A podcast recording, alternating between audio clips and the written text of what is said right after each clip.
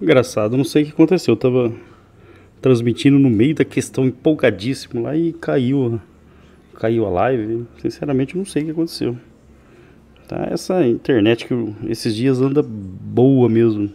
Lá na escola, aqui em casa. Parece que o sinal deu uma bugada geral aí para todo lado, tá? Então, ó, eu vou recomeçar do início, né?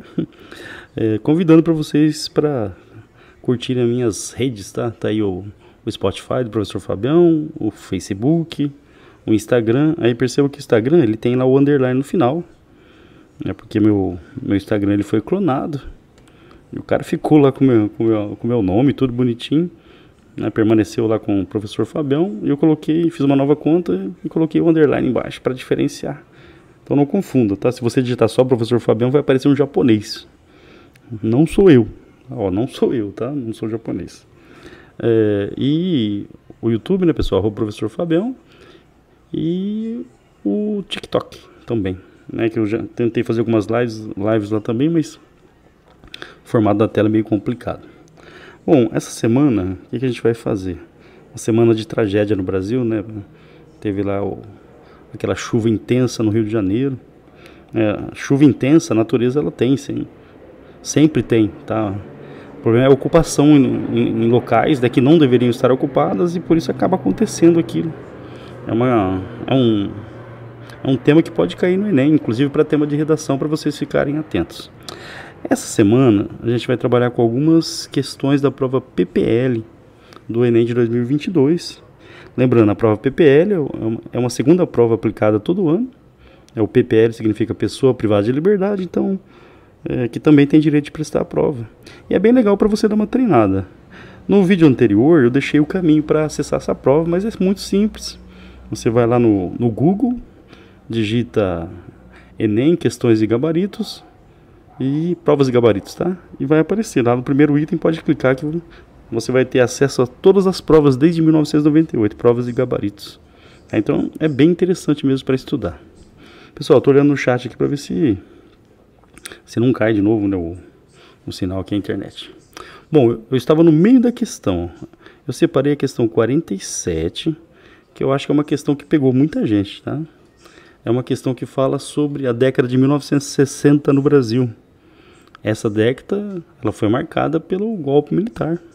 Golpe, hein, pessoal? Golpe militar que derrubou né, um governo eleito né, e implantou a ditadura militar no Brasil. Certo? Muita gente considera de forma errada, na minha visão, uma revolução né, que salvou o Brasil do comunismo, mas não é nada disso não, foi um golpe militar mesmo que implantou um governo autoritário por aqui.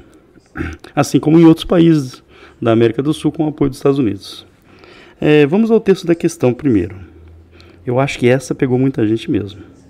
Na década de 1960, o governo Goulart tentara, de uma só vez, realizar um conjunto de ajustes políticos e sociais com a finalidade de incluir na nação oficial, olha o, olha o termo que usaram aqui, ó, com a finalidade de incluir na nação oficial e na própria Constituição Federal uma série de grupos que, em parte, na política e na história, haviam sido deixados para trás. Né? Pessoal, quem será que na história do Brasil foi deixado para trás? Será que a gente tem alguma ideia? Acho que é meio óbvio, né? E que a nova conjuntura brasileira e internacional fazia emergir. Bom, então, no governo Goulart, ele vai tentar implantar uns ajustes, né, está lá entre aspas, que previu que inserir na nação grupos que foram excluídos durante a história do Brasil. Ok? Bom, mas que ajustes foram esses? Então a gente precisa fazer aqui um contexto histórico bem rápido. É, o João Goulart ele assume a presidência depois que o Jânio Quadros renunciou. O Jânio Quadros né, tinha sido eleito presidente do Brasil, estava com sem apoio político, com sem apoio popular, e ele tentou, segundo os historiadores, dar uma espécie de golpe, né, ameaçando renunciar. Aí o povo ia ficar triste, a gente gosta muito de você, fica aí, mas não rolou. Ele fez lá um, uma cartinha de renúncia, mandou a carta, o presidente do, do, da Câmara aceitou e ele acabou perdendo o mandato. Como o João Goulart era o vice dele na época, Lembrando que o vice era eleito separado, inclusive. Né, então, é, tinha uma votação para presidente e para vice. O João Goulart ele assume a presidência, ou teria o direito de assumir a presidência. Só que aí tem uma coincidência histórica. Né? No momento que o Jânio Quadros renunciou, o João Goulart estava na, na China. Olha só, hein, pessoal, a China que tinha acabado de passar por uma revolução socialista e o nosso futuro presidente estava na China, um país comunista. Né? E ele já era visto aqui no Brasil, João Goulart, como um político muito à esquerda, ligado aos sindicatos. Então começa o um movimento no Brasil aqui tentando evitar a posse do João Goulart. Quase teve uma guerra civil, né? aqueles que apoiavam a posse do João Goulart, os chamados legalistas, e aqueles que eram contrários, principalmente setores da elite, alguns setores do exército também, que alegavam medo de uma ameaça comunista aqui no Brasil. Bom, o João Goulart retorna para cá, os grupos acabaram se entendendo e ele assume a presidência primeiro de forma parlamentarista, sem poderes, né, de fato, e depois de um plebiscito ele assume a presidência né, com poderes plenos aí de um presidente, ok? Ó, se, se vocês quiserem ter acesso a essa aula completa, corre lá no canal do professor Fabião e procura Governo João Goulart.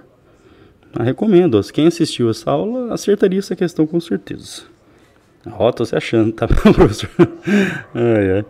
Bom, então corre lá, tá? E assiste. Aí lembrando, hein, pessoal, comenta aí no, nos comentários o que, que você achou dessa questão.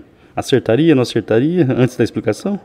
Bom, e durante, quando o João Goulart assumiu o poder, né, o, o país estava quebrado, uma grave crise econômica, ele vai tentar alguns ajustes econômicos, não vai dar certo, e ele vai anunciar reformas mais profundas, que na história são chamadas de reformas de base. Então, reformas de base, o que, que significa? Reformas estruturais, mexer na estrutura do país mesmo. Tá? Entre essas propostas de reforma, né, então, o João Goulart ele, ele fez vários comícios pelo país e anunciou essas reformas. O principal foi no Rio de Janeiro, na central do Brasil, onde ele anunciou as chamadas reformas de base. Ah, que reformas eram essas? Reforma educacional, então ampliar o acesso à universidade para a população, a reforma tributária, principalmente aumentando os impostos dos mais ricos, e uma reforma agrária, onde o governo né, confiscaria as terras, algumas terras, né, lógico que pagando né, uma indenização para quem tivesse a terra confiscada, para fazer reforma agrária, ou seja, distribuir terras. Nesse período, um, um, grupo social começa a ganhar uma importância, um protagonismo muito forte no país, que eram as chamadas ligas camponesas, o pessoal do campo, né, que começou a atuar forte na política do país, pressionando o governo, pressionando o Estado para fazer reforma agrária. Ok? Bom, então, quais foram os ajustes? Algumas propostas, que na época foram vistas muito à esquerda, e uma dessas propostas falava sobre reforma agrária, que atendia os interesses das ligas camponesas. Aí, mal comparando, tá, pessoal? A Liga Camponesa seria o equivalente ao MST hoje, é o Movimento Sem Terra. Bom, agora, depois de ler o texto, vamos à pergunta. Na conjuntura histórica abordada no texto, surgiu como protagonista no campo político o grupo social dos.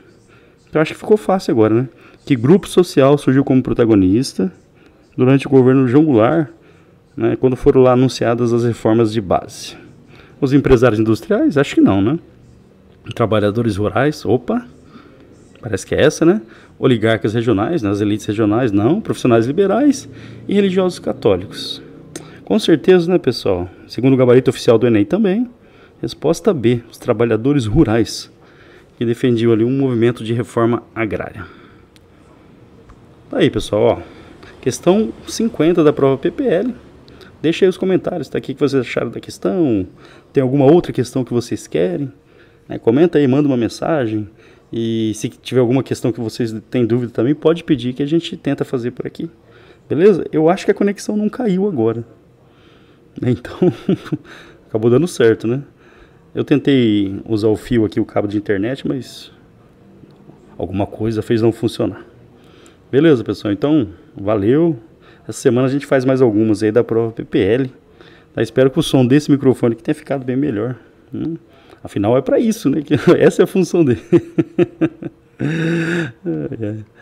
Gente, obrigado aí pela atenção. A gente se vê por aí. Beleza? Tchauzinho.